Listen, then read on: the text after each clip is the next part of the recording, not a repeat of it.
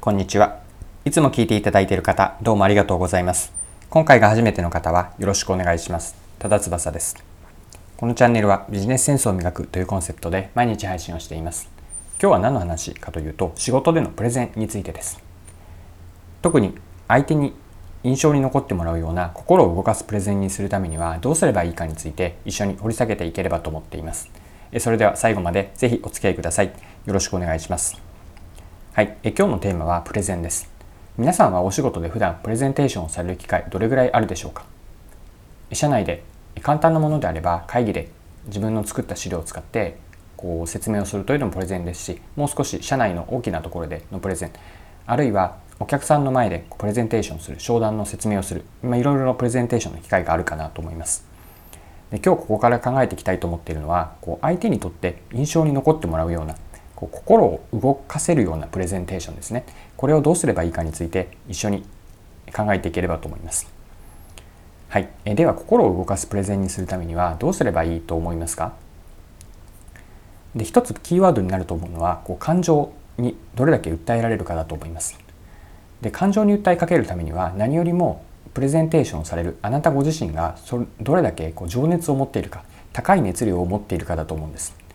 そのあなたが持っていらっしゃるこう熱量当事者意識からくるこう熱量思い感情、えー、情熱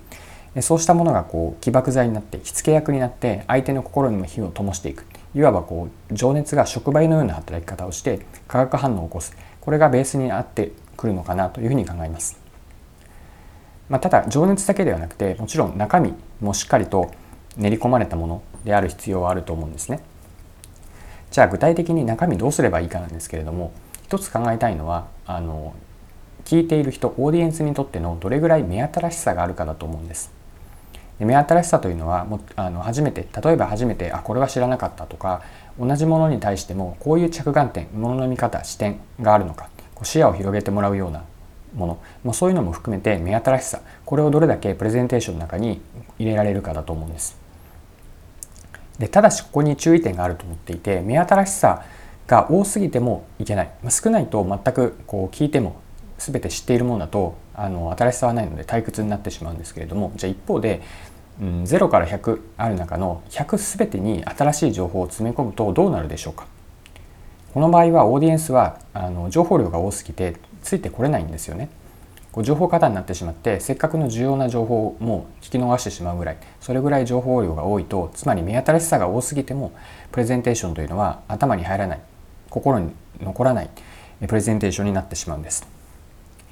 えじゃあ目新しさと既存の情報をすでに知っていること目新しさと知っていることの情報の比率配分ってどれぐらいがいいと思うでしょうかでこれは私が普段目安にしていることなんですけれども、うんと思った以上にあの相手が知っていることも多めに入れておいた方がいいかなと思うんです。で具体的には、うんと、例えば10あったうちの、うん、感覚的な話なんですけれども半分ぐらいの5対5ぐらいは実はあの新しいものを知っているもっと言えばさらに新、えっと、既存の知っていることは増やしていって64とか場合によっては8人くらいでもいいのかなというふうに考えるんです。その2が8人の場合は2という新しい要素がかなりこうインパクトのあるものであるという前提はあるんですけれどもそれぐらい実は人にとっては新しい情報をしっかりその場で、えっと、見てプレゼンテーションのスライドを見て初めて聞いてしっかり頭で消化できるというのはそんなに実は多くないというふうに考えるんです。したがってあの今ここで考えているのは心を動かすようなしっかりと理解をしたしてもらうそして理解をしただけではなくてそこからすごくプレゼンが良かったというふうにこう印象に残ってもらう心を動かすようなプレゼンをするためには目新しさを入れる必要はあるんだけれどもその中の全体の中では目新しさの単純な量として情報量としての多さというのは少なくていいというのが私のあの考えているプレゼンです。皆さんは目新しさどれぐらい出すといいというふうに考えるでしょうか？で、えっと、もう一つ最後にポイントがあるかなと思う。心を動かすためのプレゼンテーションにするためのポイントがあるかなと思うのは相手に記憶に残ってもらうような印象的なものをするです。一つ目に見てきたような情熱から湧き起こるこう感情に訴えかけるようなプレゼンテーション。あのここで言ってるのはあの例えばスティーブ・ジョブズのようなああいうプレゼンテーションを仕事の場でするという意味ではなくてこうあなたプレゼンテーターであなたの気持ちが伝わるようなそれが感情に訴えるというふうな表現をしているんですけれども、まあ、情熱からくるプレゼンテーションそして目新しさを出していく。それに加えてしっかりと相手の記憶に残ってもらうようなプレゼンテーションです。じゃあ記憶に残ってもらうためにはどうすればいいか。これは大きく2つ分けるとコンテンツと伝え方だと考えます。でコンテンツというのはプレゼンテーションの中身です。でプレゼンテーションの中身にはしっかり問題提起がされていて問題提起に対してあなたがどう考えたかどのように、アクション意思決定をするといいか。それをオーディエンスにも訴えかける。オーディエンスに何か影響を与えてネクストステップに与えつながるような、うん、終わり方着地点を見出してプレゼンテーションをするという、まあ、コンテンツです。でもう一つの伝え方。これがプレゼンテーションの話し方であったり、うん、スライドの見せ方のようなもの。プレゼンテーションの雰囲気全体も含めたこう伝え方になります。でこの伝え方であの記憶に残ってもらうためにあの見落としがちなんだけれども大事だなと思っているのはあなたらしいこう自分らしいプレゼンテーションをすることだと思うんですね。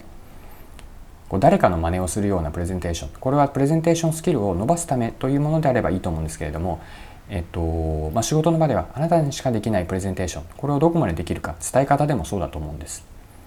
こう自分らしいやり方話し方一つもそうですし言葉の使い方仕草振る舞いこうジェスチャーとかそれも全部含めたプレゼンテーションで自分らしさがどこまで出しているか、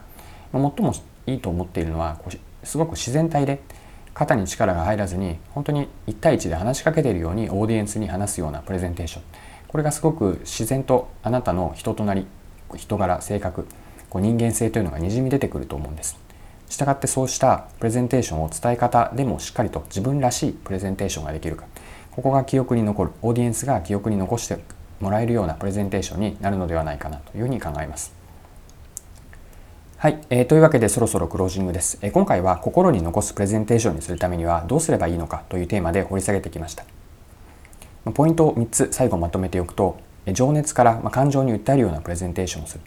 2つ目が目新しさを出す。ただし目新しさの新しい情報が多すぎてもいけないのでいかに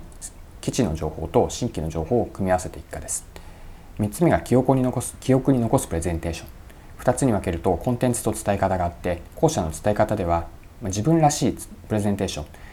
ここがあの忘れがちなのですごく自然体でできるようなプレゼンテーションができるのではいいのではないかこれが心に動かすオーディエンスの心に動かす訴えかけるようなプレゼンテーションにつながるという話をしました。はい。今回も貴重なお時間を使って最後までお付き合いいただきありがとうございました。このチャンネルはビジネスセンスを磨くというコンセプトで毎日配信をしています。次回もぜひ聴いてみてください。また、チャンネル登録をしてフォローいただけると新しい配信を見逃すことがなくなります。まだの方はぜひチャンネル登録、フォローをよろしくお願いします。それでは今日も素敵な一日をお過ごしください。